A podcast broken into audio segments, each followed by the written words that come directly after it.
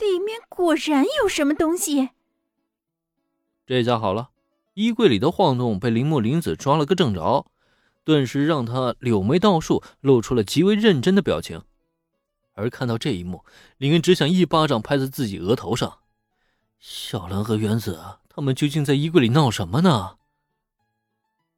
那么，在衣柜之中，小兰和原子究竟发生了什么呀？先将时间推移回到数分钟之前。发觉姐姐半夜敲门，大吃了一惊的原子不管不顾的冲进衣柜，结果刚一进来，就看到一脸纠结且满脸红晕的小兰正在蜷缩在里面，可是把他给吓了一大跳，下意识想发出惊呼，结果还没等开口呢，就被眼疾手快的小兰一把捂住了嘴巴。没办法，自原子进入门之后所发生的一切啊，都被小兰透过衣柜的缝隙看了个真切。这让他既埋怨原子大胆，又后悔自己怎么鬼使神差的来找林恩，最终呢还被堵在衣柜里，这丢人死了。可是来都来了，眼下也没有后悔药吃，更何况他跟原子现在也算是难姐难妹了，大不了就先在衣柜里躲一阵好了，反正两人关系那么好，又都是林恩的女朋友，就算是丢人，也不至于完全接受不了吗？但是。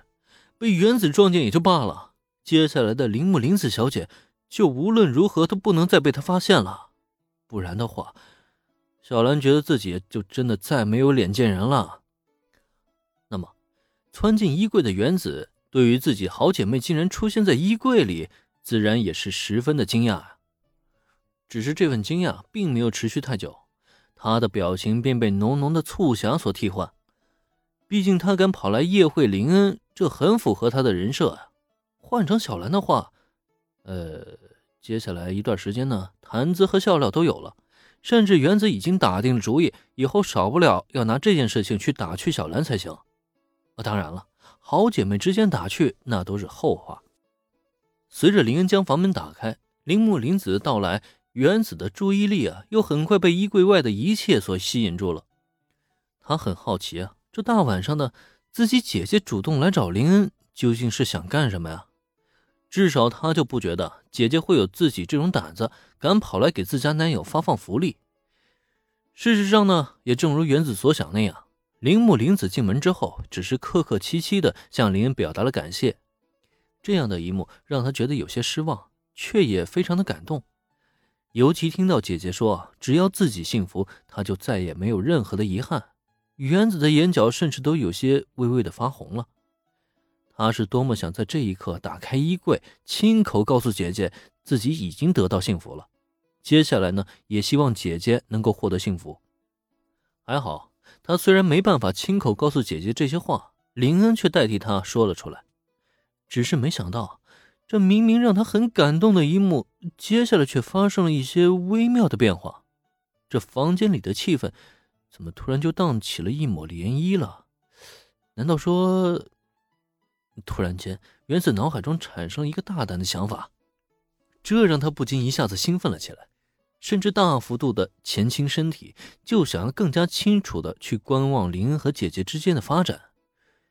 只是原子突然这么一个大动作移动嘛，却把一旁的小兰给吓了个够呛。他是真怕原子一个不注意，再把自己给摔出衣柜去。那岂不是都露馅了吗？想到这一点，小兰忙不迭地阻止原子，可偏偏呢，有些上头的原子根本就不顾小兰阻拦，还想继续探身，这也就导致了衣柜发出了最开始的咚咚的声响。